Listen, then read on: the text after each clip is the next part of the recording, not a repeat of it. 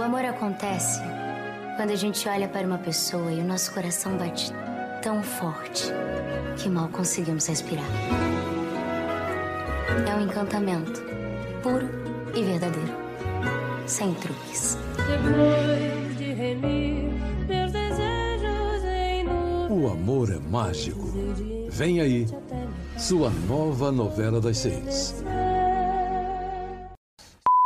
Olá, bom dia, boa tarde, boa noite. Sejam muito bem-vindos a mais um episódio do seu podcast favorito, o Critério de Programação. Eu sou o Fábio. Olá, gente, tudo bem com vocês? Eu sou o João. E no episódio de hoje nós vamos falar de um, mais uma estreia. Talvez até possa afirmar que seja uma das estreias mais esperadas do ano. Estou falando da próxima novela das seis, estrelada por Larissa Manoela, Além da Ilusão. É, pelo menos é, nas redes sociais está todo mundo ansioso. Eu, particularmente, estou bastante por essa novela. Pois é, os noveleiros estão ansiosos, os larináticos também estão ansiosos, enfim, tem muita expectativa rolando. Então, vamos falar dessa novela que está chegando aí na próxima segunda-feira. Então, sem mais delongas, roda a vinheta latino.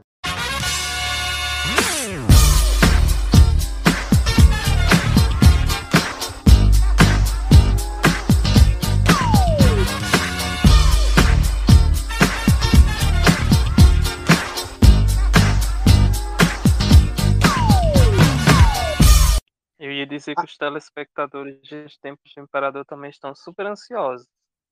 Mas é para a novela acabar, né? Verdade. Pode encaixar essa parte. Além da Ilusão é uma novela criada e escrita por Alessandra Poggi, com colaboração de Adriana Chevalier, Letícia May, Flávio Marinho e Rita Lengruber. A direção está a cargo de Tandy Bressani, Jefferson D. e Joana Clark. E a direção geral fica a cargo de Luiz Felipe Sá e a direção artística é de Luiz Henrique Rios. Mas, enfim, antes de começar a falar um pouco é, dos bastidores da novela, os antecedentes, enfim, eu acho que a gente precisa falar, contar para vocês quem é Alessandra Poggi. Quem é esse Pokémon? Esse Pokémon! Não diria Rafa. Rafael Remadan, se estivesse aqui, diria isso. Mas, enfim, eu digo para vocês: Alessandra Poggi é formada em jornalismo pela UFRJ, com especialização em literatura brasileira pela PUC Rio, trabalha na Globo desde o ano 2000, onde começou no programa Gente Inocente, João Dantas. Nossa!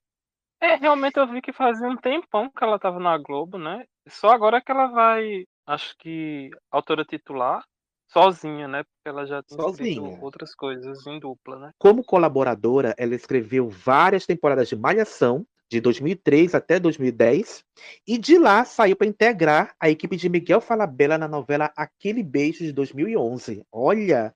E nas séries Pé na Cova, de 2013 a 2016, e Sexo às Negras, em 2014. E em 2017, ela dividiu com Ângela Chaves a autoria da super série Os Dias Eram Assim, que foi o seu primeiro trabalho como autora titular. Enfim, o currículo da Alessandra é bem vasto, né, João? Sim, é bem vasto. Ela, pelo menos assim, algumas séries aí ela demonstrou talento, né? Eu, particularmente, né? Todo mundo sabe, fiz história, sou historiador. Não gostei muito dos dias eram assim, mas é uma opinião minha. Eu achava a novela um pouco, não sei, faltava, faltava ali folhetim, mais conflitos, mais a trama se perdeu muito. Tem gente que adorou, né? Eu, eu particularmente não gostei muito não de, daquela novela. Que era novela, que aquela- era super séria. É aquela coisa, né? Tem gente que adorou muito, tem gente que odiou, tem gente que não achou nem isso nem aquilo. Eu sou desse time, né? Pra mim, eu concordo com você. Faltou alguma coisa que eu não soube dizer o que que é, mas não me agradou. Mas a Ângela Chaves teve sorte, né, na primeira novela solo dela, que foi Éramos Seis. Ela teve sorte. Esperamos que a Alessandra também tenha sorte com Além da Ilusão. Pelo que eu tô lendo, pelo que eu li, eu acho que vem coisa boa por aí. Mas antes da gente começar a falar da sinopse, a gente recebeu o, o release da novela. Nath Maia, obrigado pelos mimos, você arrasa demais. E a gente tem que contar, antes de mais nada, os antecedentes da novela, né, João Dantas? Como é que foi que o início de Além da Ilusão? Sim, você falou de, pelo menos, é, visualmente, né, as chamadas estão muito bonitas, né? Então eu acho que, assim, o texto já dá para ver que é um texto apurado, né? Um texto apurado que eu digo assim, não é aquela coisa tão mastigada. Mas E a também não é novela aquela dos coisa complicada, né, de, de entender, né? Isso. Afinal de contas, é uma novela das seis, né? Então não pode Isso, ser uma um horário coisa. das seis. É uma trama romântica, né?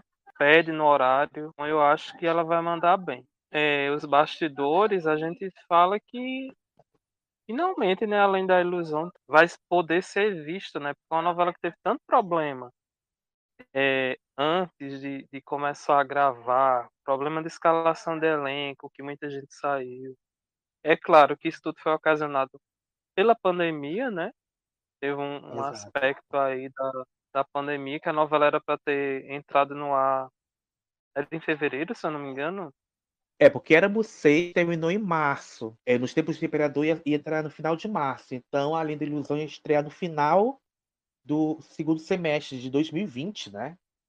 Era aí- que ele devia ter Sim. estreado. Tanto que a, a- o anúncio da contratação da Larissa foi no final de 2019.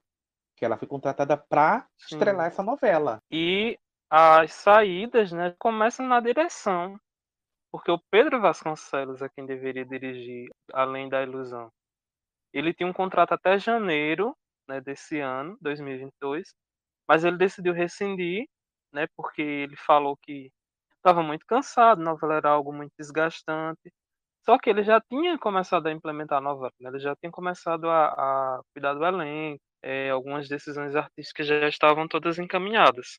Mas ele acabou deixando o projeto, deixando a Globo, esse um com a Globo. E o que é curioso, é, agora saiu recentemente uma notícia, acho que foi dia 22 desse mês, que ele vai continuar produzindo novelas. É Só que não mais na Globo, sim. Só que não mais na Globo e sim produções independentes. Segundo Patrícia Kogut, na matéria assinada pela Ana Luísa Santiago, elas deram uma nota, né, que ele iria produzir a primeira novela independente da TV. é, e a ideia é justamente vender para o mercado depois de pronta. E tem Hum, até título já. Mas enfim, eu só tô falando isso para dizer que né, o tema não é novela independente, não é Pedro Vasconcelos, mas para dizer que ele tinha saído por conta disso, né? Que ele estava estafado, que ele não conseguia mais ver os filhos. sim.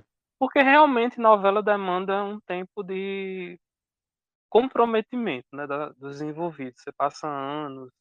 É, a galera acha que, por Produz- exemplo, a novela começa quando estreia, né? Não, é praticamente um ano antes, dois anos antes. Tem a pré-produção, é, início das gravações, tem workshop, tem um monte de coisa antes da estreia. Então, não é um trabalho fácil.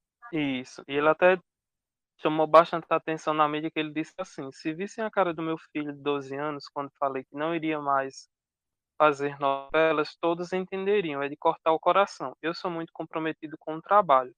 Fico um ano preso lá dentro fazendo novela. É da minha natureza passar 18, 20 horas trabalhando. Achei melhor parar. Não quero terminar como os diretores Jorge Fernando, Roberto Dalma, Paulo Biratã e Walter Avancini que saíram direto para o cemitério. Nossa. Achei muito forte a declaração, Uhum. mas ele saiu e quem assumiu foi o Luiz Henrique Rios. Assumiu né, a direção artística, a direção geral da novela. Luiz Henrique Rios, que está na Globo desde os anos 90, né? Dirigiu 4x4 é, e dirigiu novelas como Corpo Dourado, Belíssima, Da Cor do Pecado, Passione.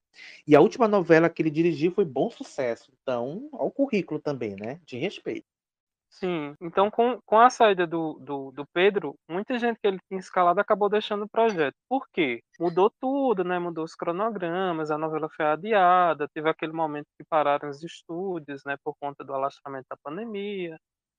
E outros atores foram para outros projetos, tinha projeto no cinema, para outras produções.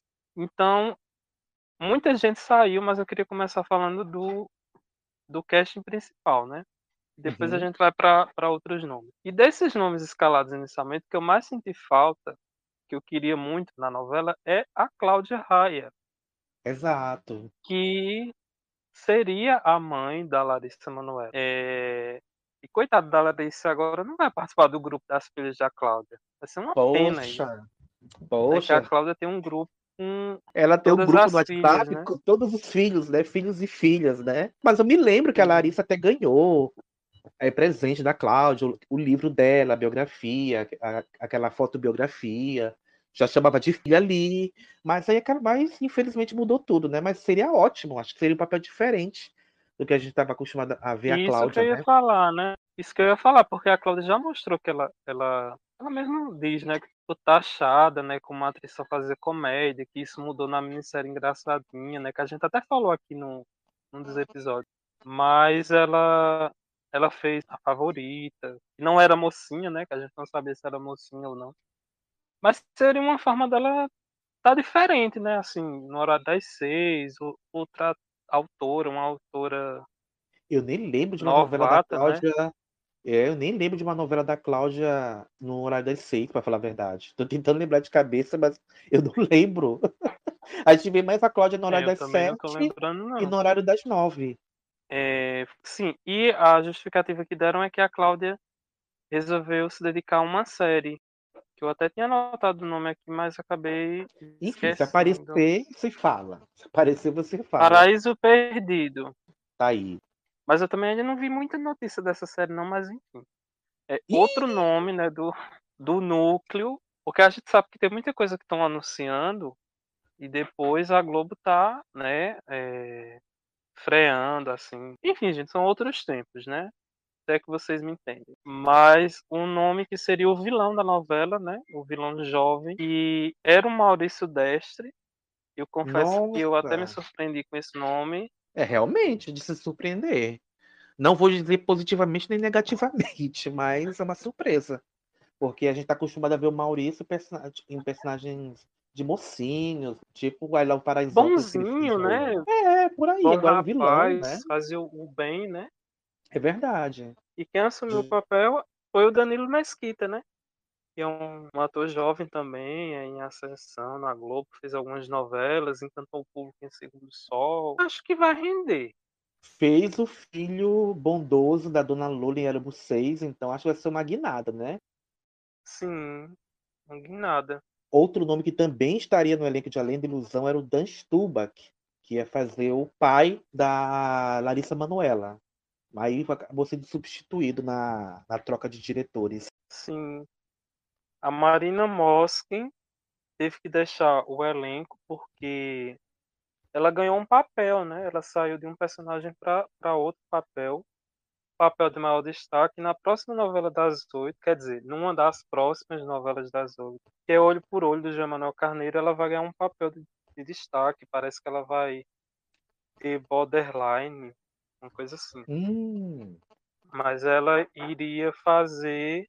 Eu acho que era aquela menina que, que vai ter um romance com o padre, se eu não me engano. ela vai fazer a Olivia. A gente vai já falar daqui a pouco quem são os personagens. Então, aguardem. E a saga dessa personagem é interessante, porque até para encontrar a atriz foi um pouco complicado, porque a, a Marina Moskin saiu e entrou a Isabela Santoni para fazer o papel, só que ela também deixou o projeto.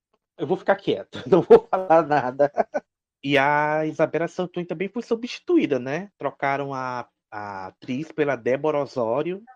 E, e teve vários nomes que foram trocados, né? O Thiago Lacerda, que seria o Eugênio, saiu, foi substituído pelo Marcelo Novaes. A Helga Nemezik ia fazer a Emília e foi substituída pela Gabi Amarantos. E a Zezé Polessa é, seria a Julinha e foi substituída pela Alexandra Richter. No final das contas, gente, os únicos nomes mantidos na novela desde o início foram Larissa e Rafa Witt. Os outros, praticamente todos, Isso. Os nomes do elenco foram trocados. Então, se a gente for falar o nome de todos, vai demorar uns, uns 10, 15 minutos. Mas o que a gente pode falar também é que a Gabriela Duarte era um dos primeiros nomes confirmados para fazer essa novela, né, João? Sim, a Gabriela, é, tava todo mundo assim, esperando né, que, ela, que ela voltasse, que eu acho que o último papel tinha sido Orgulho e Paixão, né? Isso. Mas acabou que ela recusou o papel, né? E assim, Duarte pela Duarte, né? Porque ela saiu e entrou quem? Paloma Duarte. Nossa. E foi interessante, né? Foi bom assim, porque a Paloma vinha daquela malhação maravilhosa, né? Que foi aquela Ai, malhação ai. que até hoje a, gente tá esperando o, o final, né? Que o final era foi a, a Juma andando pelos bastidores. Foi esse o final da novela. Então, que bom que a Paloma agora tá numa trama, né, das seis, né, que a gente queria muito, que a Paloma ficou muito tempo na Record, né? E o que é melhor é que ela Exato. tá contracenando com, em família, né, com Lima Duarte, que é o avô dela. E um nome também que estavam falando muito era a, a Vera Fischer. Mas aí ela acabou preferindo também fazer olho por olho e foi substituída pela Marisa Hort. E eu queria destacar dois nomes que é interessante, né, que rolaram as fofocas, né, no- nos bastidores. O Bruno Montaleone, né, que seria o Inácio, mas aí acabou tendo aquele conflito, né, com o empresário dele, com a TV Globo. Né, Bruno Montaleone, se você não está ligando numa pessoa, é um menino sacho, né? É Menino Sacho, que arrebentou, brilhou em Verdades Secretas 2, uma das pouquíssimas coisas boas em Verdades Secretas 2. E foi bem na época do, do babado da Camila Queiroz, né? Que teve essa troca de, de, de atores. Isso. Aí teve lá toda aquela confusão, aí ele foi demitido do elenco e entrou. Aí, assim, tem sempre o, o lado bom, né? Entrou um ator que, assim, eu particularmente acho ele bom. Ele fez alguns trabalhos na Record, aliás, ele fez vários trabalhos na Record, que é o Rick Tavares. Eu acho que só tinha Sim. feito malhação na Globo. Eu só lembro da Malhação, ele da Malhação ID, se não me engano, a Malhação do Fiuk. E aí ele fez praticamente a carreira Isso. dele na Record, e por bons personagens. Sim, né? Ele foi o José do Egito jovem. Foi um personagem que tinha problemas com drogas em vidas em jogo. Então, assim, ele é um menino esforçado. Eu acho que, que foi boa essa troca. E outro nome que também estava no lista era o Miguel Coelho, que ia fazer o Padre Tenório. Ele tinha feito antes um personagem na novela Amor Sem Igual. Mas aí é, ele preferiu ir para Gênesis, continuar em Gênesis e para continuar na Record. E o, foi chamado Jaime Matarazzo, que também acho um personagem interessante, né? Ele fazer um padre, né? Vai ser bem um papel diferente do que está acostumado a fazer.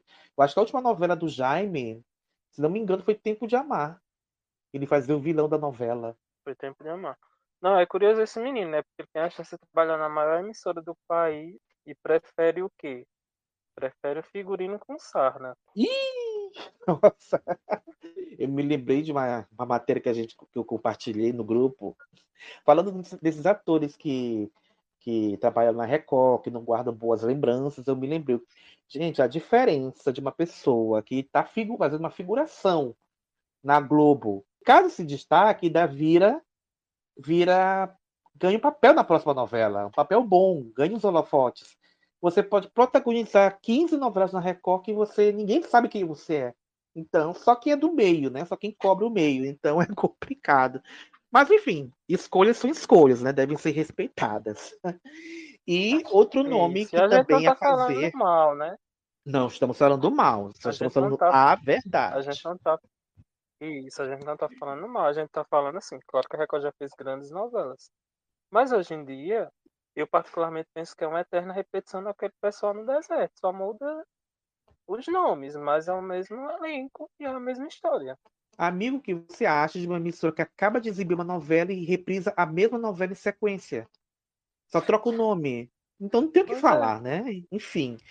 E a Monique Afradique também ia fazer Além da Ilusão, só que com a troca de direção. É, a personagem dela foi assumida pela estreante Duda Brack. Enfim. Vamos agora falar da, um pouco mais dos bastidores. As gravações da novela começaram em setembro de 2021, na cidade de Poços de Caldas, lá em Minas Gerais, onde serviu como cenário, acredito, da primeira fase da novela. E as gravações duraram dois meses. E a partir de novembro, eh, as, as gravações começaram a ser feitas nos estúdios Globo.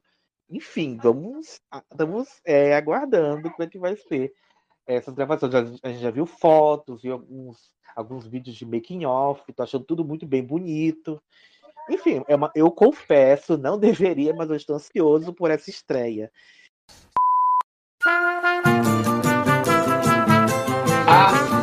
Ação! Tava com saudade do set, saudade de todos os dias vir trabalhar. Você tá vendo como ela vira? Viu a elegância? Inspire-se.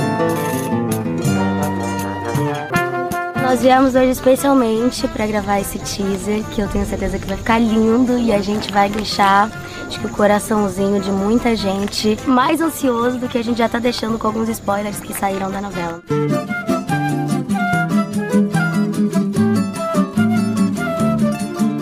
Estamos aqui de máscara em punho, seguindo viagem nesse solzinho leve, mas muito feliz.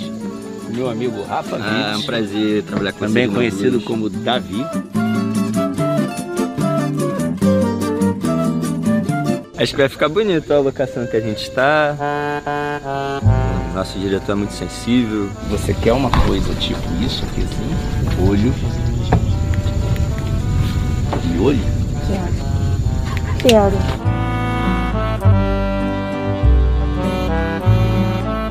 Fiz o meu close agora, agora a hora da Larissa. E depois acho que a gente se beija, eu acho que é isso. Chorei, gente, chorei. Tu és divina e estátua majestosa no amor por Deus escultura. Amamos, Larissa. Da alma da mais linda flor de mais ativo olor que na vida é preferida pelo beija-flor. Se Deus me fora tão clemente aqui neste ambiente, O amor é mágico demais. Eu acho que a gente falar sobre o amor é uma das formas mais especiais de comunicar. coração junto ao meu ansiar. Amei, amei, amei, amei. Meus desejos em nuvens de beijos hei de envolver-te até me padecer de todo fenecer. É, uma coisa que eu queria falar é justamente o, a mudança que teve, né? Porque, com- como a gente sabe, teve o lance da pandemia. Então, assim, teve muita dificuldade assim, para montar os roteiros de gravação. Atores pegaram Covid. É todas aquelas adaptações que a gente sabe que tiveram que ser feitas numa grande empresa, né? Em todo lugar, né? Na nossa vida, para colocar a novela no, no ar. E o diretor Luiz Henrique Rios falou o seguinte, abre aspas, essa novela é uma saga, já era para ter sido até exibida. Eu não era o primeiro diretor, estava nas mãos de Pedro Vasconcelos, e ele levantou parte da novela. No início de 2021, entrei no projeto. A trama foi toda construída na pandemia. Nunca imaginei levantar uma produção, discutir conceitos através do Zoom. Teve gente na equipe que fui conhecer nas vésperas de começar a gravar. Fecha aspas. Então, assim, as gravações, como o Fábio falou, começaram em setembro né, do ano passado. Muita coisa foi alterada, né? Porque tinha que montar esse quebra-cabeça de ajuste de cronograma. Até a Bárbara Paz falou para o UOL, ela disse a produção estava se virando em mil, tendo que refazer vários roteiros por conta das pessoas que testavam positivo. Mas, ao mesmo tempo, é, como a gente vem falado, a gente vem vendo os atores falando da novela, parece que tá todo mundo muito unido, né? Tá todo mundo muito confiante no projeto, muito feliz com o projeto. Aí a Alexandra Richter, né, a, faz a Julinha, ela falou assim, abre aspas, muda todo o andamento, ainda mais com a nova cepa. Pra gente muda a ordem do roteiro, mas quem tem mais trabalho é a autora e a equipe de direção. Na verdade, viramos uma grande trupe que juntos estamos conseguindo fazer a mágica acontecer. Fecha aspas. É isso, gente. Gravar novela na pandemia, ainda mais agora em tempos de variante Ômicron, casos aumentando, não é fácil, né? Então é uma odisseia mesmo a gravação de novelas. Tanto que, por causa disso, é, Pantanal teve que ter a data de estreia adiada, né? E com isso estica o Lugar ao Sol por mais duas semanas e, e os ganchos que, estavam, que tinham sido criados para aquele número de capítulos tinham que ser alterados, enfim. Não é fácil. E olha que a novela ainda nem estreou, vai estrear ainda sendo gravada. Diferentemente das, das, das novelas que a gente está vendo agora, né? no caso, Um Lugar ao Sol e Quanto Mais Vida Melhor. Então é, é um novo modelo. retomar, né? É a Exato. Globo tentando retomar aquilo que ela já fazia. Porque geralmente uma novela começava com o quê? Com 30 capítulos gravados. Né? Até para ter aquela coisa do 30, 40, até 50. Para ter aquele. a emoção do público, né? O que, é que o povo está achando, as pesquisas, e poder fazer algum ajuste. Com a pandemia, isso ficou inviável, né? Como você falou, as novelas entraram pra... gravadas, né? Exato. inteiras. E agora eles vão ter uma nova realidade, né? Que é novela metade escrita, metade gravada. A nova variante, os novos casos surgindo, e teste, e máscara, e protocolos, e refazendo, né? Todo o cronograma. Mesmo com a vacinação que está em, em grande crescente, mas assim, alguém do elenco contaminado tem que isolar, não tem jeito, para ter para não prejudicar o, o andamento da- das gravações, né? Não contaminar outros atores, enfim, é todo, é- são todos uns cuidados que precisam ser tomados. Mas enfim, o que, é- o que importa é que está dando tudo certo, as gravações estão seguindo e a novela está chegando finalmente. E eu não sei como é que vai ser, né? Porque é, um gal só, por exemplo. A gente vê que determinados atores só gravam com determinados atores, né? Uhum. Porque era, um, era uma realidade. E parece que Além da Ilusão já quebra isso, né? Porque, pelo menos nas cenas que a gente eu dei uma olhada, assim, no, foi divulgado, tem muito ator que contracena com muito ator. Né? Uhum. Com Aquele núcleo dos operários. Então eu acho que o quanto foi complicado, né? Juntar, juntar esse povo. Mas que bom que a novela vai pro ar, né? Falta aí só, só mais alguns dias. Sim. É isso, gente. E agora chegou o momento mais esperado. Vamos comentar, vamos falar agora sobre a sinopse de Além da Ilusão. O amor é mágico. Eu me chamo Elisa Tapajós. Vim para Poços de Caldas comemorar meus 18 anos. E se não fosse o Davi, a festa teria sido um fiasco. A minha irmã me contou que você é o melhor mágico que ela conhece. A banda ainda não chegou. Queria saber se você pode se apresentar para os meus convidados. Agora estamos apaixonados, um pelo outro. Você salvou a minha festa. Dança comigo? Só que meu pai não aceita o nosso namoro. Ele não é amizade pra você, é um artista de rua, não tem berço nem futuro, pelo amor de Deus! Mas eu vou lutar por esse amor, até o fim. Dorinha, eu sou dona do meu coração e da minha vida. E se o Dr. Matias quiser briga? É briga que ele vai ter. O amor é mágico. Em fevereiro, começa sua nova novela das seis. Além da ilusão. Quando o verdadeiro amor acontece, tem o poder de transformar vidas e tornar possível o impossível, como um dos melhores passos de mágica. É, em Além da Ilusão, por trás de muitas ilusões, está a força de um sentimento sublime, capaz de reparar injustiças e aproximar um casal improvável.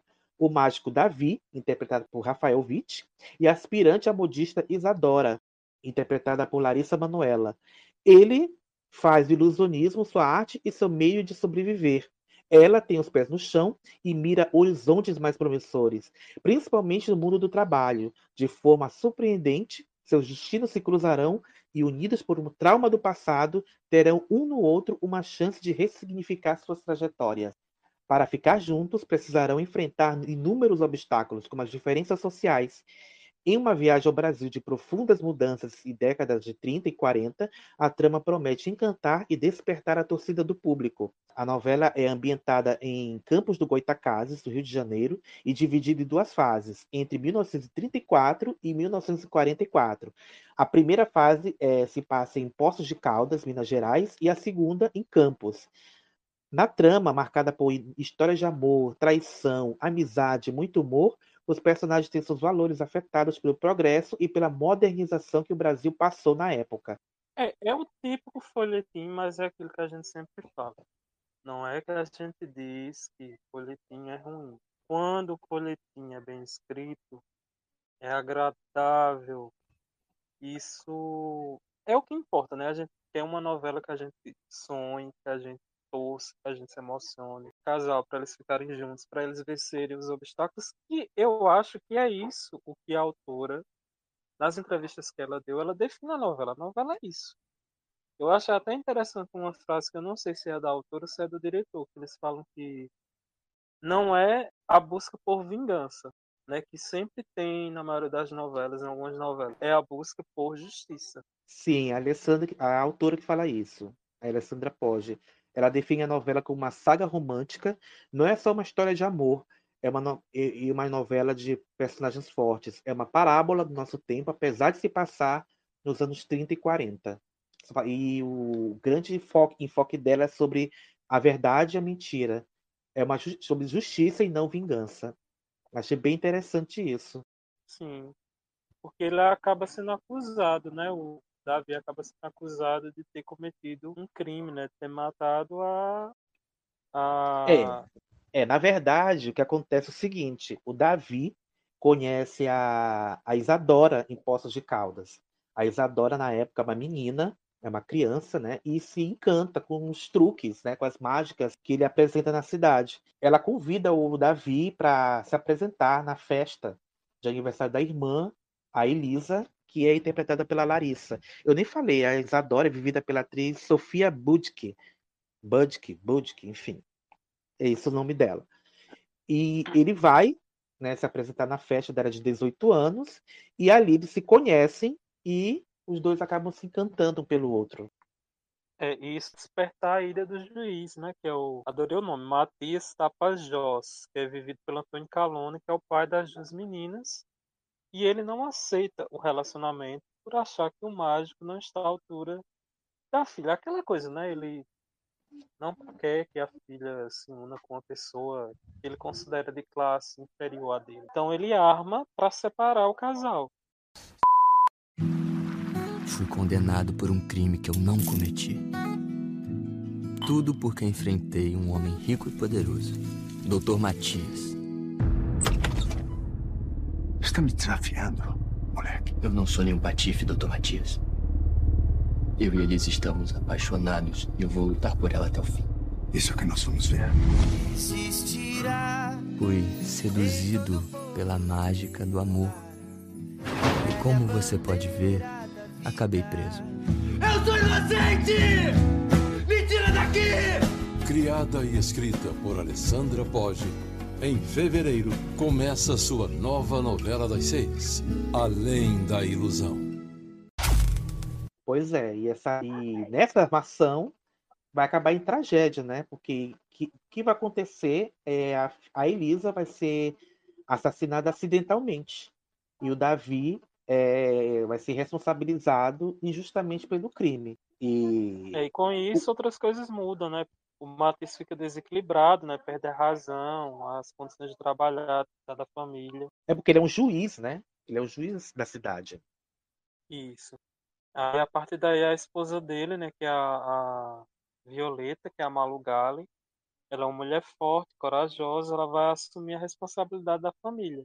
E ela vai se mudar para a fazenda do pai, que é o Afonso Camargo, que é o Lima Duarte, em Campo dos Goitacazes. Essa é a dona Violeta, minha mãe. Uma mulher firme, corajosa e que sempre se dedicou à família. Elisa, você está fazendo 18 anos e vai ter a festa mais linda que essa cidade já viu. É natural ficar assim ansiosa, vai dar tudo certo. Mas agora que meu avô Afonso está morrendo, ela e a tia Heloísa vão ter assuntos difíceis para acertar. Como você teve coragem de dizer a papai que vai vender a sua parte do engenho? Foi para isso que ele te chamou aqui? Para fazer queixa de mim? Um homem em seu leito de morte e você de implicância. Dizendo a ele que vai jogar fora o trabalho inteiro de uma vida. Tenha dó. Criada e escrita por Alessandra Poggi, em fevereiro, começa sua nova novela das seis, Além da Ilusão. E nessas terras né, vai, ser, vai ser erguida uma fábrica de tecelagem, que vai ser gerida pela Violeta e pelo Eugênio, que é o personagem do Marcelo Novaes. Ele é um empresário carioca que é atento a essas modernidades, é, às necessidades do país e se muda para a região. E é lá que a Isadora cresce enquanto Davi cumpre sua pena por um crime que ele não cometeu. E aí temos uma passagem de tempo de 10 anos, né? Essa história me lembra muito o último personagem do Rafa Witt, né? Que ele fez Verão 90. E o plot era mais ou menos esse. Ele é preso por um crime que não cometeu. Então é a história que se, se repete. Você não faz ideia do que é ser condenado injustamente a 20 anos de prisão. Tudo começou quando me encantei pela mulher mais linda que eu já vi, Elisa. Feliz aniversário. O pai dela, um homem rico e poderoso, fez de tudo para impedir o nosso namoro. Quero a ficha completa do sujeito, Raimundo. Descobrir de onde vem, de quem é filho, onde mora, vasculhar a vida do malandro. É hoje que eu dou uma lição naquele mágico de Araque. E como você pode ver, acabei preso. Que livros são esses, Davi? Livros de mágica. Eu vou estudar e vou ser o maior ilusionista do país. Do mundo. Você merece uma história mais feliz. O amor é mágico. Em fevereiro, começa sua nova novela das seis.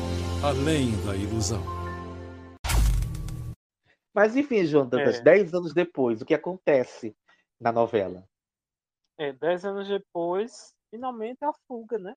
É, em 1944, a Isadora, que aí vai ser a Larissa Manoela, né? Que, se eu não me engano, na primeira sinopse, eu acho que eram os mesmos. Era quase os mesmos nomes dos personagens que a Larissa fez em Cúmplices de um Resgate. É, porque tinha, porque falavam muito no começo que, era, que eram Isabela e Isadora. Eu escutava, eu lia muito isso. Aí uma vez a, a Alessandra falou na, no Instagram que não, gente, não, não é Isabela, é Elisa. Nunca foi Isabela. É, então foi, foi fique, né? Porque eu ia dizer. Eu tava copiando já a Cúmplices de um Resgate, né? Porque até todo mundo falava, nossa, vai ser a Cúmplices de um Resgate no- na Globo, mas enfim. E agora ela é linda, jovem, e ela é fisicamente muito semelhante à irmã. Na verdade é a mesma Larissa, tá, gente? Ela Uhum. fazer dois papéis. E apesar das lembranças, ela ficou com um trauma da morte da irmã. Então ela não lembra do rosto dela e nem do próprio Davi, né? Como o Fábio falou, eles tinham se conhecido quando ela era criança. É determinada, ela é muito determinada, ela é forte e ela começa a se aperfeiçoar a costura, né? Com os ensinamentos da tia dela, que é a Heloísa, vivida pela Paloma Duarte. Ela tem uma relação muito carinhosa com essa tia. E ela é noiva do Joaquim. Na primeira fase é o Tiago Voltolini, eu acho que é um novo lançamento. E na segunda, que é o Danilo Mesquita, como a gente falou, que esse rapaz é ambicioso, na verdade ele não gosta dela. Ele quer herança, né? Ele quer posses. É, Sim. E a Isadora, ela tem mais o desejo de se, de, de se tornar uma modista do que com o próprio casamento, né? Sim, que parece que ela tem um perfil independente, né? É, só que a mãe do, do Joaquim, que é ambiciosa e manipuladora Úrsula, que é vivida por Bárbara Paz, que eu acho que vai arrebentar, Nossa, Ela- sim. né? Porque a Bárbara, né? A a Bárbara acho que precisava desse papel. A Bárbara fez muitas mocinhas assim no, no, no SBT, quando foi pra Globo, eu acho que ela não teve assim grandes papéis. E a volta da Bárbara para as novelas, né? A última foi O Outro Lado do Paraíso, então ela estava bem afastada, ela, ela passou esse tempo se dedicando à carreira de diretora. Então é é o grande retorno de Bárbara. Então, com, logo, ainda mais com uma vilã. Então, nossa. Eu nem lembrava dela em Outro Lado do Paraíso. Ah, me- melhor esquecer. Melhor esquecer. Não lembra, não. Eu só falei que para contextualizar. Meu Deus. E ela é muito ambiciosa e ela quer que o filho herde, né? Os bens da família, uma coisa assim. Eu, eu acho que ela vai ser aque- aquela mãe Débora de alma gêmea, né? Ela é É. quem manipula, A mãe manipuladora. Isso. Isso. Toda, toda a ação do filho. Aí, enquanto, enquanto isso, isso, enquanto isso, acontece? depois de 10 anos, é, o Davi consegue fugir usando um dos seus truques, né? Porque ele é mágico. E é o Rafael Vitor que está fazendo as mágicas, né? Eu li alguma matéria, assim, que ele tá bem empenhado no, no personagem. Tá fazendo todos os truques, faz truques para produção. É, Só que os planos dele saem do controle e acontece um acidente que faz com que ele tenha que assumir a identidade de outra pessoa, que é o, um rapaz chamado Rafael Antunes, vivido pelo Fabrício Belsoff. Belsoff. Ai, gente, que nome difícil desse povo, Nome né? difícil, né? Bel, é Belsoff. Belsoff. É, e o que ele não sabe é que o Rafael iria para um novo emprego na fábrica de tecelagem. Que fábrica de tecelagem é essa? Propriedade da família da nossa querida Isadora. Olha aí, gente. Olha. Ai, ai. As coincidências dramatúrgicas. Gente, tem que ter coincidência, né? O Davi é, se recupera do acidente e é levado para a fazenda da família de Violeta. E lá ele vai se deparar com a Isadora e vai levar um susto, né? Como assim? Elisa, vol... Elisa que voltou, gente? Ela Elisa não morreu? voltou? Mas ela não morreu? Como assim? Eu fui preso por 10, por 10 anos por causa disso e ela tá aqui. Mas não. Ele, ele vai se assustar com a semelhança, né? Da Isadora com a Elisa. E ela também se encanta por ele. Só que é, ela não lembra. Ela não lembra do dele, do rosto dele, como a gente falou mais no começo, porque ela tem um trauma, né? O trauma da morte da irmã, então ela- ela apagou esses dois rostos da mente dela. Então, é para ela é a primeira vez que ela tá vendo ele. Sim.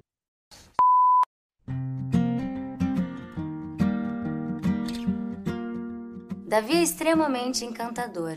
Eu acho que essa coisa da magia, do ilusionista, do poder encantar as pessoas e fazer gestos impressionantes faz com que ele já seja uma pessoa que chama atenção. A Elisa é uma menina que tem sede de vida. E ela tem essa coisa, né, de, de querer viver um grande amor, sabe? De viver as coisas intensamente. Assim como eu, é assim que eu vejo essa personagem, sabe? Ela já tem uma certeza muito grande do que ela quer, sabe? Uma personagem encantadora, leve, assim, sabe? Apaixonante mesmo, sabe?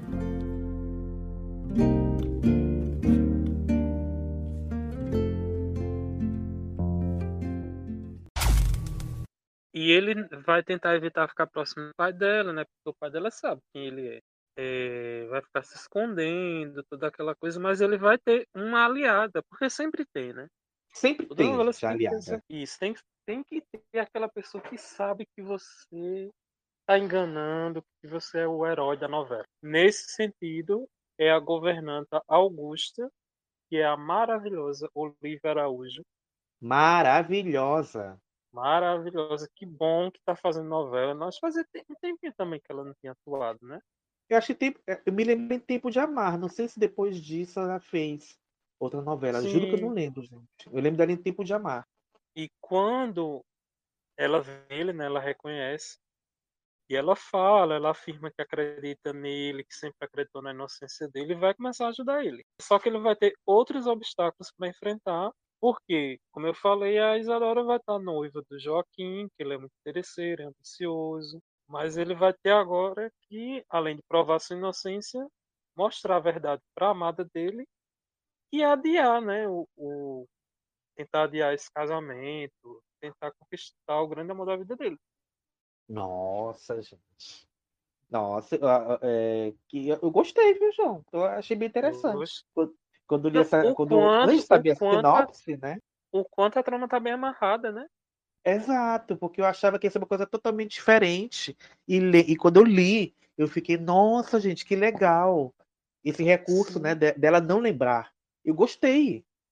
Muito interessante, muito interessante. Eu acho Pode que até falar. a Alessandra Poggi fala que justamente essa coisa do, da costura ela tentou fazer também na escrita da novela. Para tudo se costurar e as tramas umas se ligarem nas outras, os personagens terem conexões umas com as outras. Então, só por esse esse trecho que a gente leu, a gente já vê que ela está conseguindo, né? Porque tá tudo bem delineado. Assim. Exato. Outro núcleo que faz parte da novela é o núcleo da tecelagem tropical, que é uma tecelagem que é de propriedade do Eugênio e da Violeta. Eles viram sócios e constroem eh, essa tecelagem do, do decorrer desses 10 anos que se passam entre uma fase e a outra. Essa fazenda não está à venda, nem a parte dela que um dia vou herdar.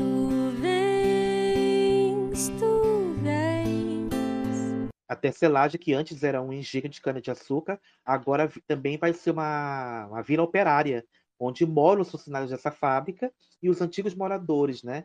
Então temos alguns personagens, como o núcleo do Benê, que é interpretado pelo Cláudio Jaborandi, que ele é o mestre de açúcar e administrador da fazenda. É, ele vai ajudar a Violeta a reerguer os negócios da família e é, vai ser o braço direito dela, né? Na, na tecelagem. Cláudio Jaborandi, que é um ótimo ator também. Muito bom. Então, assim, tô gostando muito da escalação, viu? Exato. O elenco tá agora deixando nada a desejar. É, a Vila Operária vai reunir é, várias famílias formadas por trabalhadores da fazenda que migraram para a fábrica. Também temos nessa, nessa vila o Bar do Lourenço, que é o personagem do Guilherme Prates e vivido na primeira fase pelo Vinícius Pieri. E ele é filho da Giovanna Martinelli, que está sendo vivida pela ótima Roberta Gualda. Já estão sabendo da novidade? Tá voltando pra Globo. Eu lembro que quando ela postou, a internet ficou em polvorosa, né? Porque a Roberta Gualda é uma atriz que ficou muito tempo também na Record, né?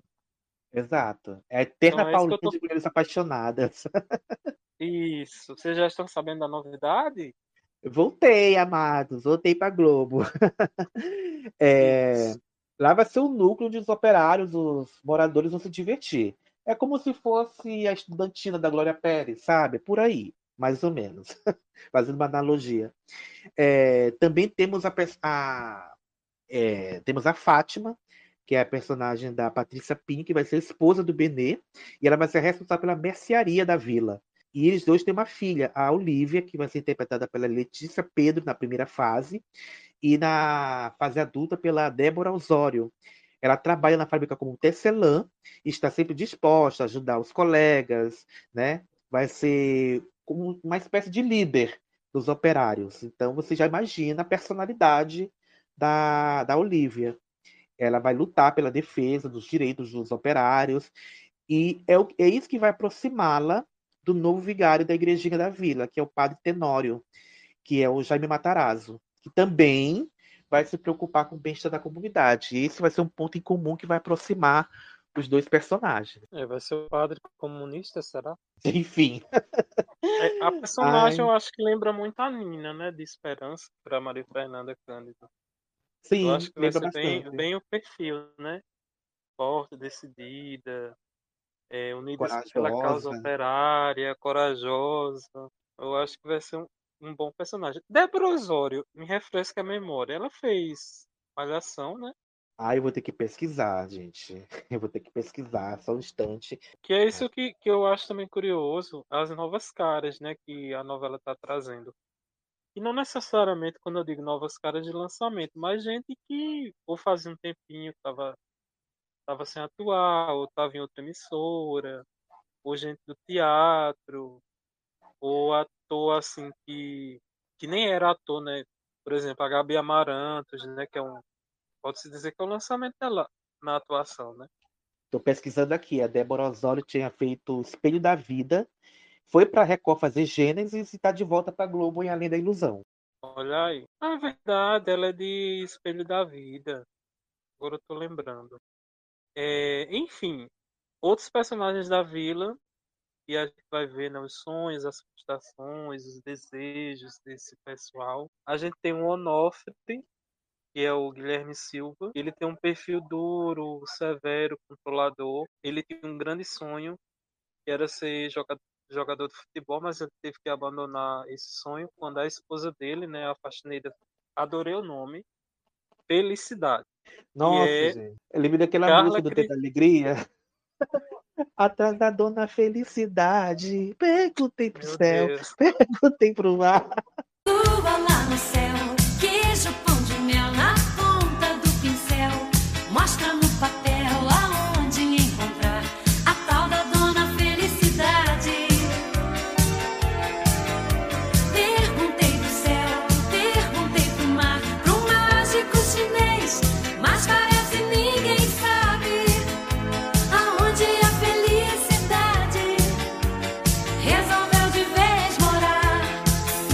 Eu adoro esse nome, gente. Que nome maravilhoso. Maravilhoso. E a atriz também, maravilhosa. Carla Cristina Cardoso, né? Que fez bom sucesso. Sim, maravilhosa também. Maravilhosa. E é, ela engravidou da primeira filha, Letícia, que na primeira fase é a Maria Luísa Galhano e na segunda Larissa Nunes. E com essa gravidez ele deixou de, de jogar, né? Do sonho de jogar futebol para cuidar da família, né?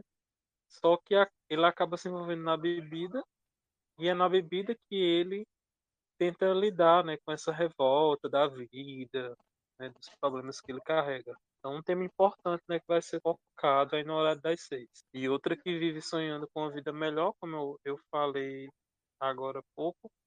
Você estava é doido para a- falar sobre ela, agora é teu momento. Isso, é a copeira da casa da Violeta, né? E do Matias, Alugali e Antônio Calano, respectivamente. E é ninguém mais, ninguém menos que Gabi Amarantos vivendo Emília, né? Que é uma. Eu acho que é um Emília, personagem Emília, que. Emília. Desculpa. Meu Deus. Ai, ai. Eu acho que é um personagem que vai agradar e vai agradar sobretudo os noveleiros, porque ela é devota, é, como evidentemente a novela é, se passa na década de 40, vai ser devota das radionovelas. Hum, Então será que a gente vai ter referências nessas radionovelas antigas, né, o Direito de Nascer? é, acho que sim. Acho que sim. É, acho que a última novela que teve essa coisa da rádio novela foi Etamundo Bom, né? No mesmo horário das seis, lá em 2016, que Sim. tinha um núcleo, né, de, de atores de rádio, enfim. Ah, eu achei, eu achei bem interessante. E eu também. E E o cachorro também, né? Que latiu aqui do meu lado. sim, o cachorro é do núcleo também. Quando tem a Cláudia, tem um cachorro. Vamos lá. E ela deseja viajar ao mundo, deseja ser famosa, frequentar festas. Alô, é Luciano do casada- BBB. Alô, Luciano. Ela é casada com o operário Cipriano. Olha aí, outro bom ator, que é o Cláudio Gabriel. Cláudio Gabriel Olha, já falou com a gente lá na primeira, Gabriel. na Olha, primeira temporada, né? Longínquo, primeira temporada. Um ator bem simpático. Eu já falei com ele algumas vezes no, no privado. É, ela é mãe do João, que é o Nicolas Parente, e ela vai encontrar esse, esse sonho dela no cassino do Constantino, que é o Paulo Beto. E é lá onde, segundo a sinopse, ela vai ter a oportunidade né, para mudar de vida. O seu lugar ao sol. Mamãe não tá brava não, meu filho. Tô é cansada dessa vida miserável que a gente leva. Tu vens, tu vens. Ai, ai. Aí, com a inauguração dessa tecelagem, vão aparecer outros novos funcionários da fábrica, que vão chegar para trabalhar tanto na fábrica como na fazenda.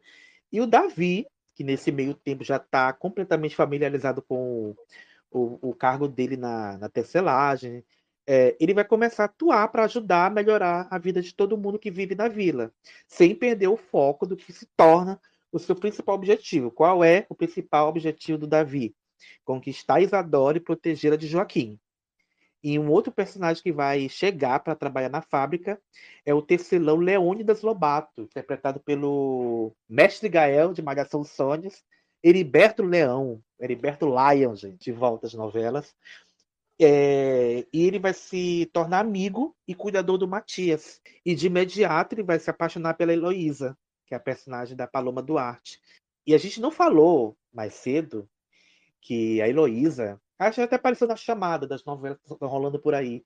É, ela tem mágoa do pai, porque quando, quando jovem, ela teve uma filha, né? E o pai arrancou a filha, literalmente, dos braços dela é, e entregou para adoção. Ela tem o coração amargo, ela tem essa tristeza, essa melancolia por conta disso. E, no, e o pai, tanto que o pai está no leito de morte, ele resolve revelar para ela quem é, que descobriu onde é que tá. Enfim, quem é o filho, de, quem é a filha de Heloísa, gente? Quando jovem, Heloísa engravidou e o pai nunca aceitou que ela fosse mãe sem ter casado. Arranquei a minha neta dos braços de minha filha Heloísa e entreguei para a adoção. Mas agora que está morrendo, O coronel Afonso está disposto a revelar um grande segredo do passado. Eu sei onde ela está. O senhor tá falando da minha filha? Porque o senhor jurou uma vida inteira que não sabia! Fala! Cadê ela? Criada e escrita por Alessandra Poggi, dia 7, começa sua nova novela das seis, Além da Ilusão. E eu acho que é outra trama que promete, né? Porque, primeiro que a Paloma Duarte é maravilhosa, esse lance dela ser amargurada, e essa amargura que vai sendo quebrada por um novo amor, né? Exato. Mas uma coisa que eu achei interessante foi o nome do, do, do personagem do Heriberto Leão. Leônidas Lobato. Eu fiquei pensando, é uma homenagem à, à amizade do Leônidas e do Lobato de Clone? Será? Será? Já vamos perguntar para ela sobre a Poggi, porque achei bem curioso. Eu não tinha pensado nisso, João. Eu não tinha pensado Pois nisso, é, achei eu, interessante. eu tava lendo, eu disse, meu Deus, Leônidas Lobato, você é tão João José de Alba não tem cor. Aí, Socorro! Socorro! Ai, ai. Agora, é, uma coisa, um- uma coisa que eu achei interessante são as temáticas que vão ser abordadas através desse núcleo da, da Vila Operária, né, João? Como a gente já falou, vão ser abordados temas como o protagonismo feminino, né? Que as mulheres querem tomar as rédeas, né, das suas vidas. Temos a questão do machismo, a questão da igualdade, do direito dos trabalhadores. E uma coisa que acho que uma coisa que te interessa, né? A questão da, da industrialização da, das Sim. fábricas, né? sim, eu acho que vai ser muito bom, porque assim, a gente vê que no, com o fim de Malhação, né, que Malhação tá acabando, eh, os jovens vai, vai ficar um, um pouco carente, né, de, de atrações desse estilo. Eu acho que Malhação tem lá seus problemas, que a gente sabe, como qualquer novela, como qualquer temporada, tem temporada boa, tem temporada ruim.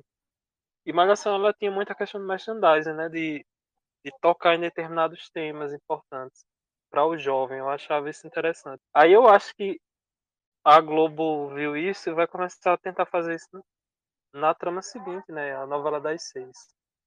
É, só que como é de época, e é claro que ela vai trabalhar também os temas, como você falou, machismo, direitos dos trabalhadores, mas ela vai pegar os fatos históricos, né? Essa questão da industrialização, da chegada das fábricas, né, de como funcionam as tecelagens, o contexto da, da Segunda Guerra. Então eu acho que vai ser muito interessante, vai ser bom, né? Porque a novela ela não é só para entreter, né? Ela também deve informar. Então eu acho que até nisso, novamente, ponto para Alessandra Poggi, ponto para a equipe da novela. E essa coisa da guerra, né, vai impactar algum- alguns personagens, né, como o Bento, que na primeira fase é o- interpretado pelo Pedro Guilherme Rodrigues, na segunda pelo Matheus Dias. E o Lorenzo, que eu já falei, que é o Guilherme Prates. E eles vão se alistar voluntariamente na Força Expedicionária Brasileira.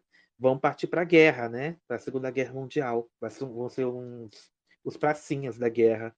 Eles são amigos de- desde a infância, só que eles são apaixonados pela mesma mulher, que é a Letícia, que é a Larissa Nunes, que é professora na escola da Vila. Já temos outro conflitinho aqui, gente. Outra trama costuradinha.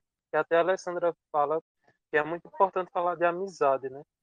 E a gente Exato. vai ver até que ponto uma amizade ela pode ser estremecida quando duas pessoas se apaixonam por alguém, né? Pela Eu mesma pessoa, aqui- né? Eu já tô aqui pensando, será que um deles vai ter desaparecido na guerra? Aí um volta, se envolve com ela. Aí depois o outro volta, encontra ela com, e retoma a relação. Será que vai ter isso? Porque Enfim, tem é cara isso que sim, é. né? É, acho que sim, mas vão ter os percalços que até chegar nisso, né? Acho bem interessante. E outro núcleo que vai fazer parte da novela é o núcleo do Oasis Cassino. É de propriedade do Constantino, que é o personagem do Paulo Betti. Mas aí tem uma questão, que a, a esposa dele, que é a Julinha, que é interpretada pela Alexandra Richter, ela é proibida de entrar lá no, no local. Por quê, João? Por que você acha que ela é proibida de entrar lá no cassino? Você acha que tem alguma coisa lá que ela não pode ver? Ou mulheres não entram? O que que você acha que acontece para ela não ser proibida de entrar? Eu não faço ideia.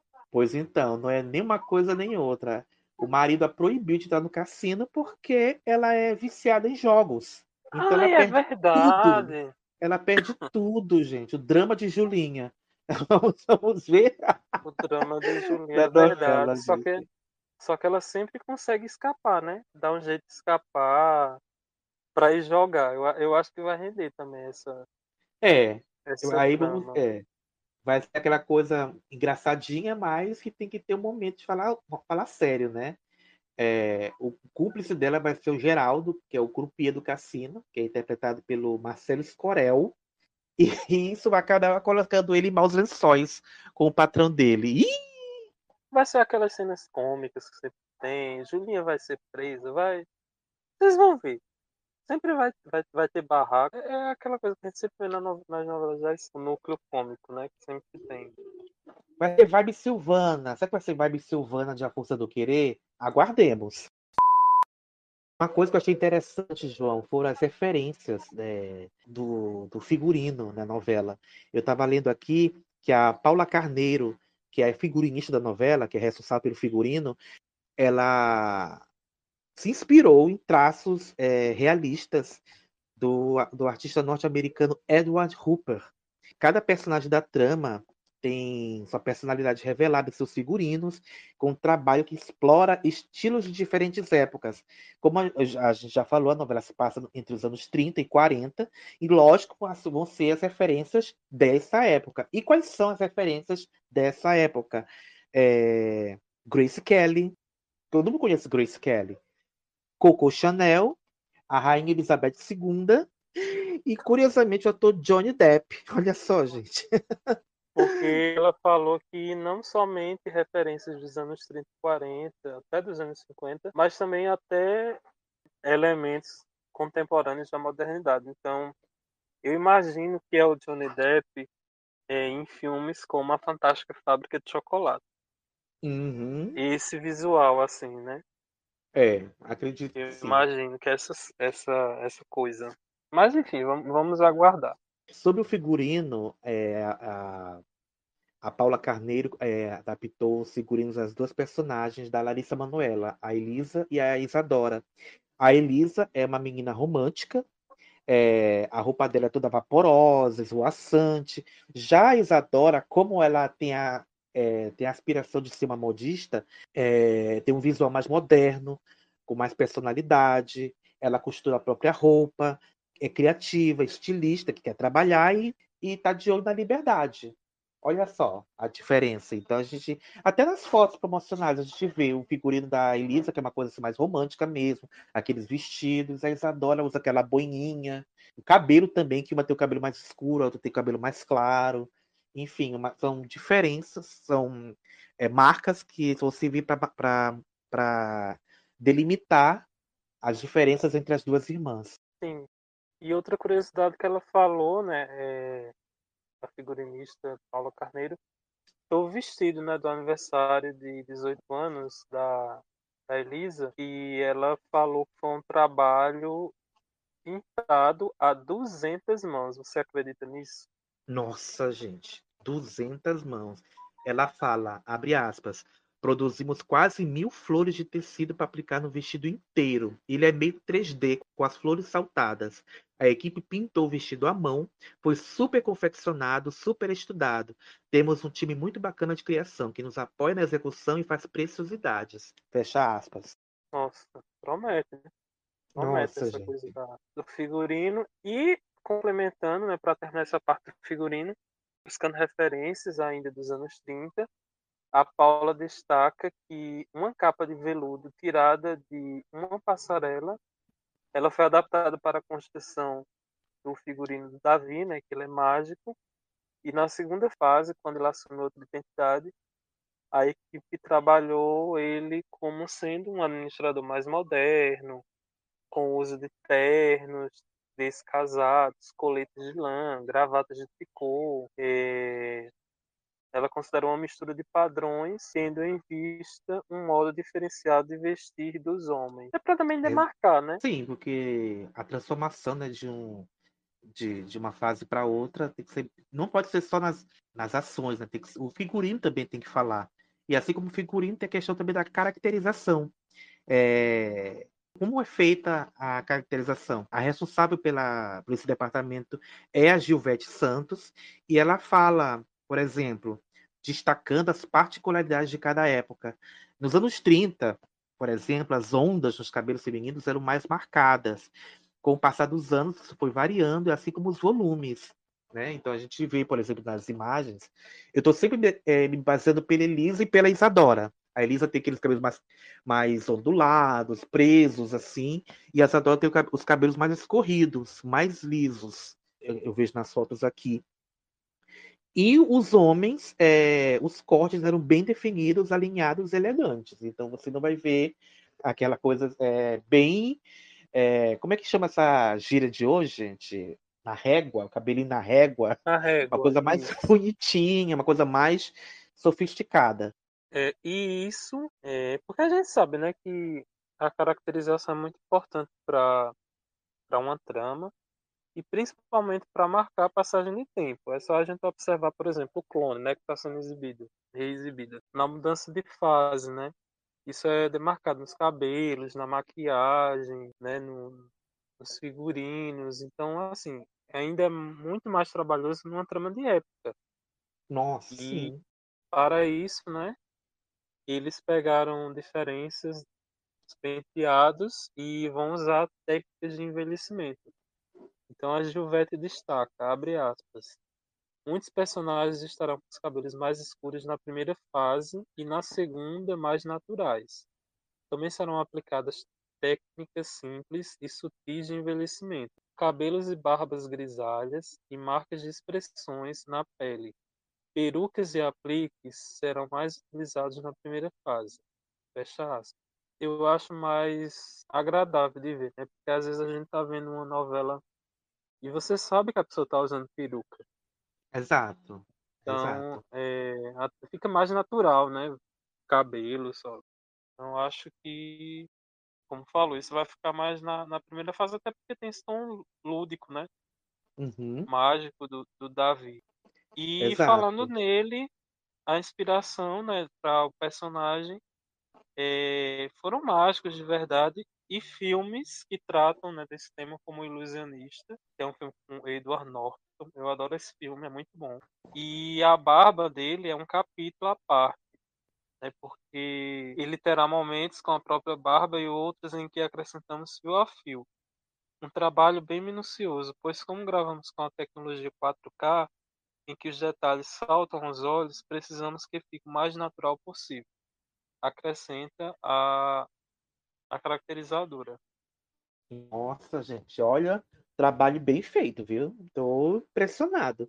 Que é para demarcar a mudança dele, né? De romântico para o moderno. Né? Romântico da primeira fase, moderno para a segunda. Exato. E agora falando da, da cenografia, né? Do, das locações, como eu já falei, é, um dos cenários para as gravações da primeira fase foi a cidade mineira de Poços de Caldas. É, por que Poços de Caldas? Porque tem um patrimônio arquitetônico bastante preservado. Alguns pontos turísticos da cidade foram usados para locações, como o Palace Hotel, a Termas Antônio Carlos, o Mirante, o Parque José Afonso Junqueira e a Cascata das Antas. É, é, alguns atores gravaram na cidade, como Larissa Manoela, Rafael Witt, Olivia Araújo, Malu Galli, Antônio Calone. E olha só, gente, foram necessários três, três caminhões para levar todos os objetos de arte, figurino, cenografia, e isso sem contar com o aluguel de carros da época, né? Nossa, que tem que ter. Imagina, gente. Eu, eu fico imaginando os moradores da época vendo aquilo tudo na frente deles, né? Deve ser. Deve mudar. Deve não, muda toda a rotina da cidade, né? Com certeza. A, responsável pela cenografia é a Cris Bisalha, e ela fala, né, que o desafio é retratar a época onde se passa a trama de uma forma diferente da qual o público está acostumado a ver nas, nas produções. Então a equipe de cenografia tem que ter usado muito no uso das cores, explorando diversos recursos, como papéis de parede coloridos e ricos em detalhes. E além da cidade cenográfica lá nos Estúdios Globo, onde foram construídos a sede da fazenda, da Vila Operária, também tem a, a fábrica de tecelagem, que conta com seis máquinas têxteis datadas de 1940, é, tudo em pleno funcionamento, tá? Não é só tá lá para ficar bonita na cena, não. Funciona. Olha só. Olha aí. E, e para encontrar essas máquinas, a Cris fala Abre aspas. Cheguei a ligar para o Museu Têxtil de Portugal para descobrir onde poderia conseguir mais uma máquina. Liguei para a antiga tecelagem Saliba, que fechou em 2016. Falei com o Museu Têxtil da Bahia, dos Minas Gerais, até que cheguei em um segurança da Saliba, que me passou contato de uma pessoa que tinha comprado as máquinas de lá e trabalhava com confecção. Viajei para Carmo do Rio Claro, em Minas, e consegui alugá-las. Foi um alívio. Fecha aspas tudo para ficar bem bacana na cena, né? E outro destaque é a estação de trem, né, da fazenda, que tem o interior de um vagão construído especialmente para a novela. A Cris explica. Abre aspas. Optamos por fazer o vagão um pouco menor do que o real, com 11 metros de largura. O real tem 15 metros e mantivemos a altura igual. Será o trem que faz a viagem de Campo dos Goitacazes para a Fazenda e para o Rio de Janeiro. Explica. Eu acho um charme é, ter trem numa novela. Eu lembro muito daquele bondinho de, de Éramos Seis. É assim, esse, esses meios de transportar, é, trem, bondinho, né, os vagões, eu, eu acho um charme. Exato. É, Lindo também. E para a segunda fase da trama, ambientada em Campo dos Goitacazes, a equipe de produção de arte, liderada pelo diretor de arte Moa Petzel, essa, É. Se não for, vai ser. conta levou em conta uma cidade que já era bastante desenvolvida na década de 40, mais moderna, colorida e agitada, reunindo alguns estilos como o Arte Nouveau e Art Art Nouveau. Deco. Art Art Nouveau. E Art Deco. Art, Art Deco. Olha aí, francês. Olha, É gente, francês, né? É francês. E a produtora de arte Eugênia Macarum explica, abre aspas, o público vai ver a cidade de campo super moderna, colorida, cheia de elementos, carros, confeitaria, cinema, teatro, cassino, luzes, elementos divertidos, jornaleiros, chapeleiro, táxis, floristas, carroças, lavadeiras, fecha aspas. Então, caprichado, né? E a Eugênia também fala sobre é, a arte gráfica que diferencia a- a- as épocas, né, para marcar uma época e a outra. Abre aspas. O design dos objetos de cena, desde a forma de escrever até a gramática, é diferente dos dias atuais. Propus a Luiz Henrique Rios, que é o diretor artístico, uma coisa bem divertida e simpática, já que o design está presente em tudo. Antigamente, o rótulo era bem trabalhado, tinha um pensamento, uma criação, as, as fontes eram diferenciadas. Vamos trazer isso para agregar nossa arte. Levei a arte gráfica para todos os cenários. O Davi, por exemplo, vai ter um baralho original feito por nós e o visual é muito sedutor para os nossos olhos. As artes gráficas também estarão presentes nos rótulos das cachaças, ainda nos anos 30, escritos à mão, no alambique de Giovanna, conta é, a, a, a Eugênia. Nossa, gente, é um detalhe, é um capricho em cada, detalhe que, nossa, vai saltar aos olhos dos telespectadores, né? E é isso, a, porque não é só fazer uma novela de época, tem que ter todo um esquema para poder ficar o mais fiel possível à época retratada.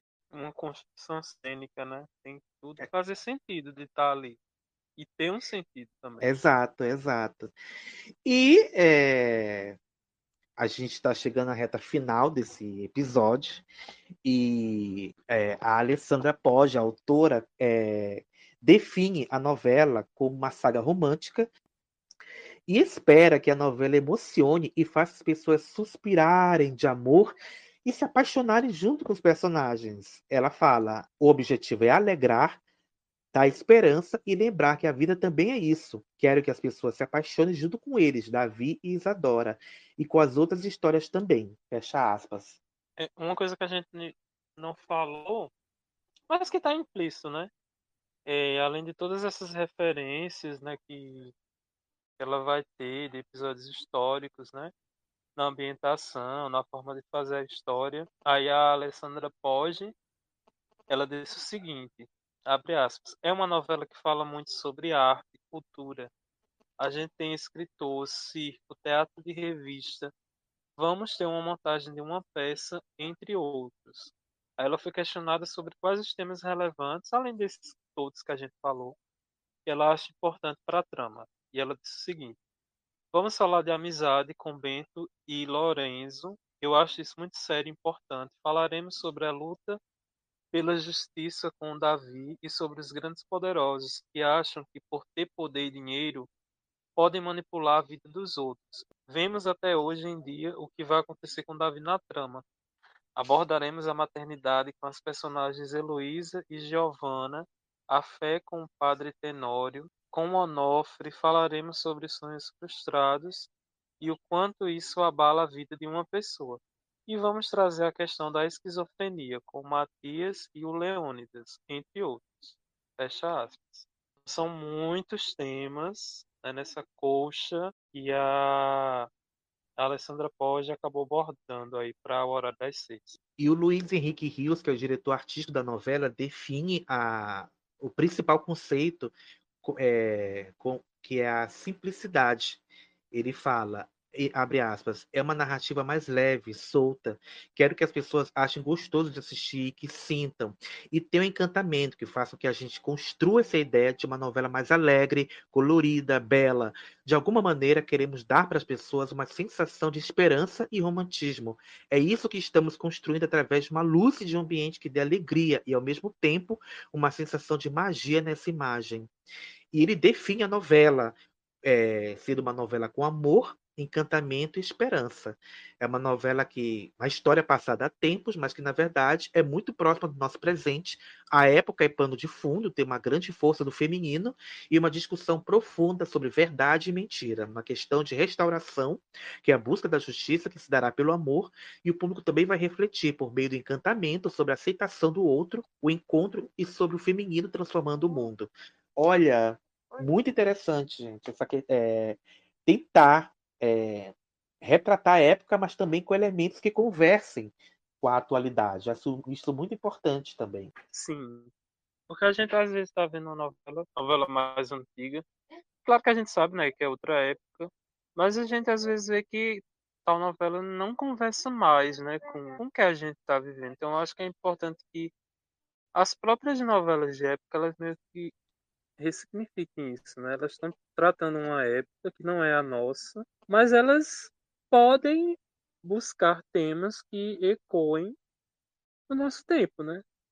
É, até acho que o Luiz Henrique Rios fala disso no o tempo da novela, que a gente sabe que hoje a gente está um tempo muito, como é que eu posso dizer, muito avançado, assim, muito rápido, né? As coisas acontecem com velocidade, a velocidade da informação. E Exato. a novela de época é uma coisa mais lenta, né?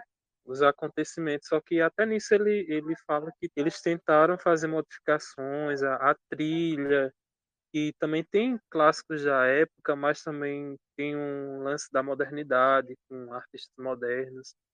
Então, assim, ai, gente, eu estou muito encantado com, com Além Exato. da Ilusão. Isso aqui já me interessa, porque, como vocês sabem, eu sou fã de trilha sonora de novela, gosto, me interesso pelo assunto. E ele fala que que vai ter tanto o, o antigo, né, as músicas da época, como músicas regravadas para a novela. Ele fala que o tema romântico da Elisa com o Davi vai ser Rosa, que é uma gravação da Marisa Monte, de 1991. Essa, essa música foi tema até de duas novelas anteriores, né? Foi tema de Fera Ferida e foi tema de Desejo Proibido, se não me engano. Terceira novela que essa música está presente. E é uma música linda. É uma música linda. É, é, uma, é uma valsa do Pixinguinha, gente. Não tem como ser diferente, né? E é, vai ter músicas da época e músicas regravadas. Por exemplo, vão, é, vai ter uma regravação de Anunciação, que é feita pela Mariana Nolasco, que rola na chamada de elenco, né? No vídeo de chamada de elenco. Vai ter uma versão é de. Bonita. Bem bonita. Quando eu olhei assim, eu, eu até pensei que fosse Juliette cantando, mas não, gente, ela não canta tão bonitinho assim. Não, então... ela não canta. é, já começa por aí, né? E tem uma versão também de Akura, do Lulu Santos com o Vitor Clay na trilha.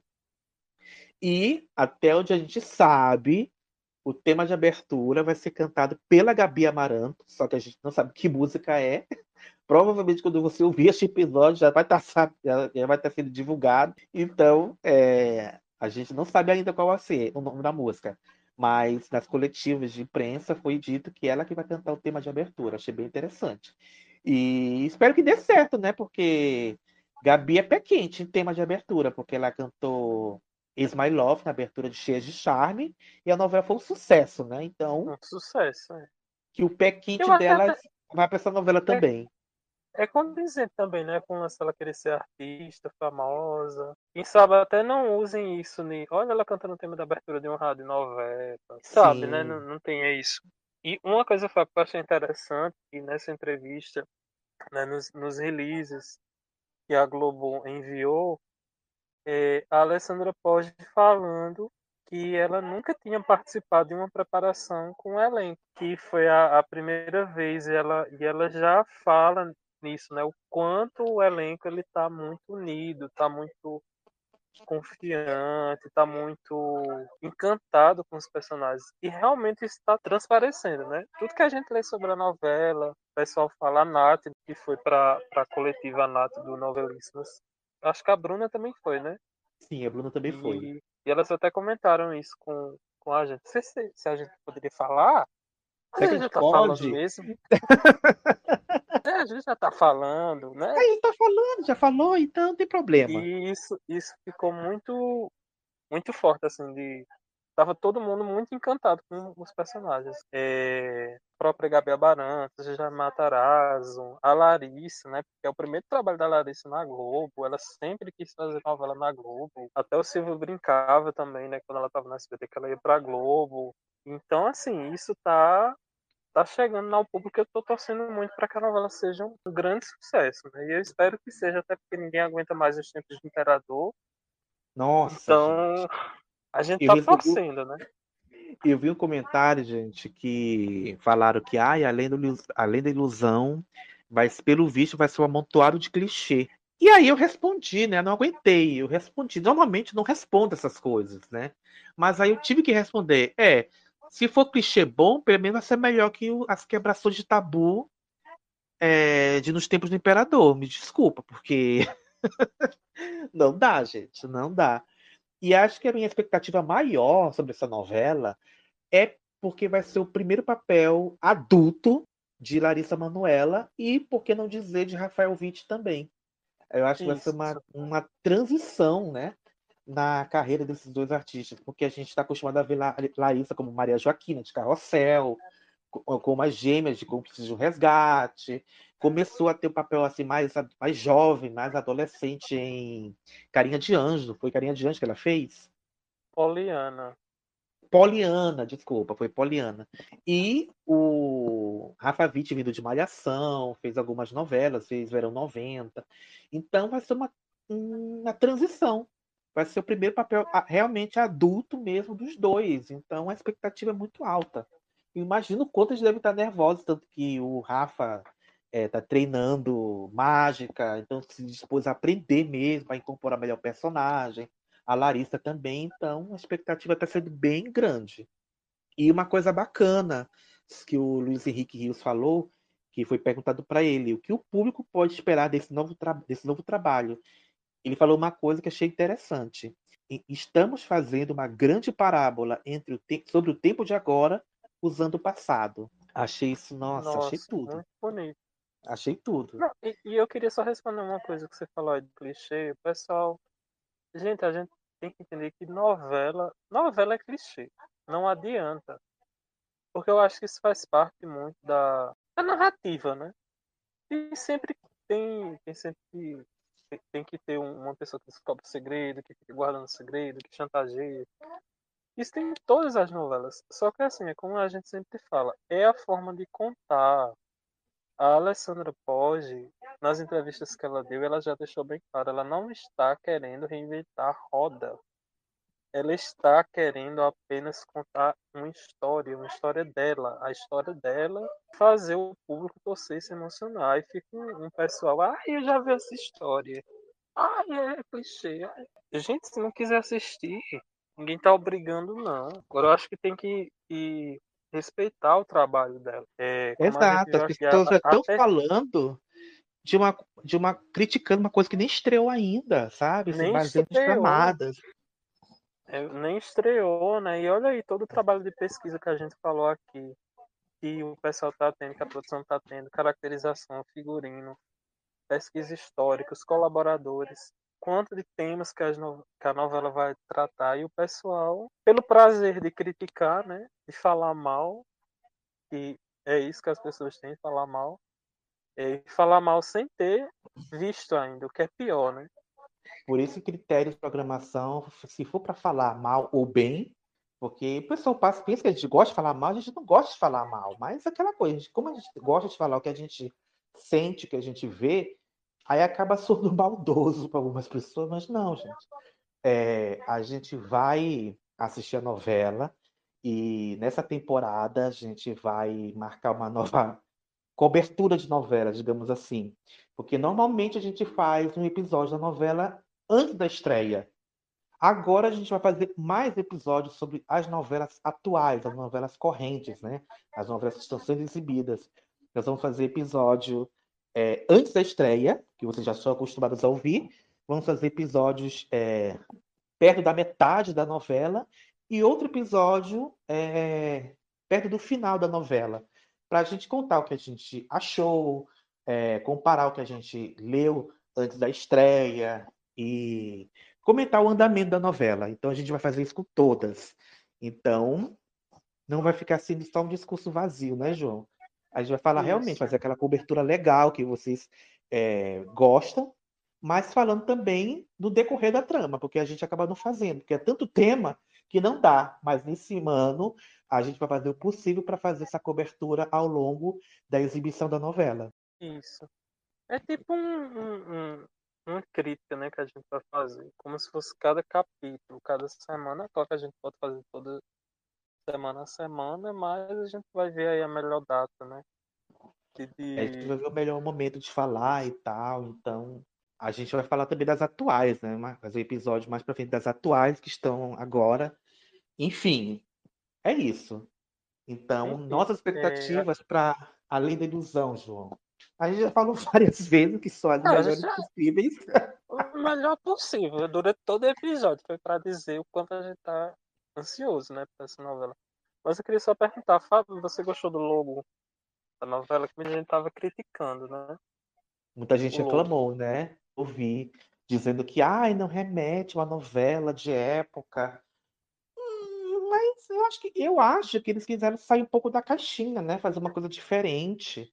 É, não sei, eu, eu não odiei o logo. Se é isso que você quer saber. Mas eu, não. acho que não odiei.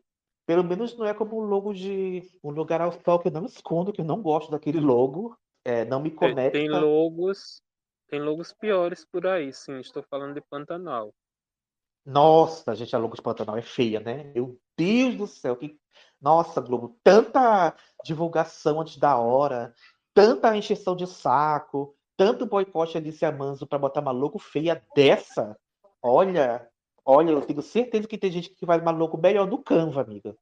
Demite, Tem. demite esse designer que não tá dando, não. Pelo amor de Deus. Mas é isso, a expectativa é que a novela faça sucesso, seja um sucesso para todos os envolvidos, para a gente, né, que a gente gosta de novela, que a gente possa comentar bastante aqui no podcast. Eu tô, tô muito ansioso. É, Pois é. Tô muito ansioso mesmo. E você, Fábio?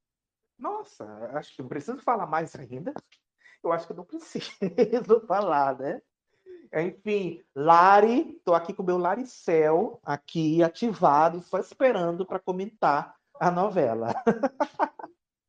Lara, a ai. gente te ama, a gente quer você aqui no critério. Ai, vem pra cá, Lari. Tá chegando ao fim mais episódio do Critério de Programação. Você pode nos encontrar nas nossas redes, no Instagram, arroba Critérios de Programação, no Facebook, procure por Critérios de Programação, no Twitter, arroba CritériosCast, e no TikTok, arroba Critérios de Programação. Você pode contar todos esses links das redes do podcast, das nossas redes pessoais, das nossas participações em outros podcasts e canais do YouTube, enfim, é, nossos feeds, lá no nosso Linktree, linktr.ee barra critérios de programação. Tá tudo lá, gente. E nossos episódios saem todas as quartas-feiras nas melhores e nas piores plataformas como Spotify, Deezer, Google Podcasts, Apple Podcasts. Você escolhe onde você quer ouvir a gente, mas sempre dê aquele feedback, curta, compartilhe nossos episódios, fala o que você está achando. Isso é muito importante para a gente. Pois é, gente. É, siga lá o podcast lá na sua plataforma preferida. Tem lá a opção assinar, tem a opção seguir. Ativa as notificações para você receber. Olha, chegou episódio novo. E agora, gente, no Spotify tem a opção de classificar. Você pode dar cinco estrelas para o critério de programação. Então, vai lá, clique em classificar, tem lá cinco estrelas e coloque. Ele só aceita se for cinco estrelas. Se for quatro, eu não quero. Eu vou logo avisando. Quatro eu não quero. Quero só cinco. Por favor. E nós fazemos parte da rede LGBT Podcasts, que é um movimento criado para divulgar podcasts brasileiros produzidos e direcionados para pessoas LGBTQIA+, para conhecer outros podcasts que fazem parte da rede. Siga a arroba ou a hashtag no Instagram, LGBT Podcasters, e no Twitter também. E também tem um site, lgbtpodcasters.com.br. Vamos embora, João Dantas? Vamos embora, vamos pegar o trem da trem da lei da ilusão, né? Exato. E para encerrar esse episódio, nós vamos colocar uma das músicas da trilha sonora de Além da Ilusão. Nós vamos colocar Anunciação de Marina Nolasco, que é uma versão lindinha da música do Alceu Valença. E a gente se vê na semana que vem, na próxima quarta. Tchau, gente. Até semana que vem, com mais critérios de programação. Tchau, gente. Até quarta-feira que vem. Estamos todos os dias no Twitter. Beijo.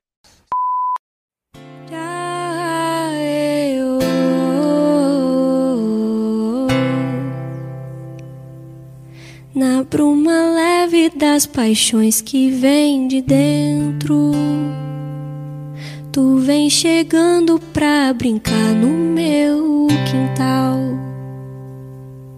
No teu cavalo peito, no cabelo ao vento. E o sol quarando nossas roupas no varal. A voz do anjo sussurrou no meu ouvido. Eu não duvido, já escuto os teus sinais. Que tu virias numa manhã de domingo. Eu te anuncio nos sinos das catedrais. Tu vens, tu vens. Eu já escuto os teus sinais. Tu vens, tu vens. Eu já escuto os teus sinais.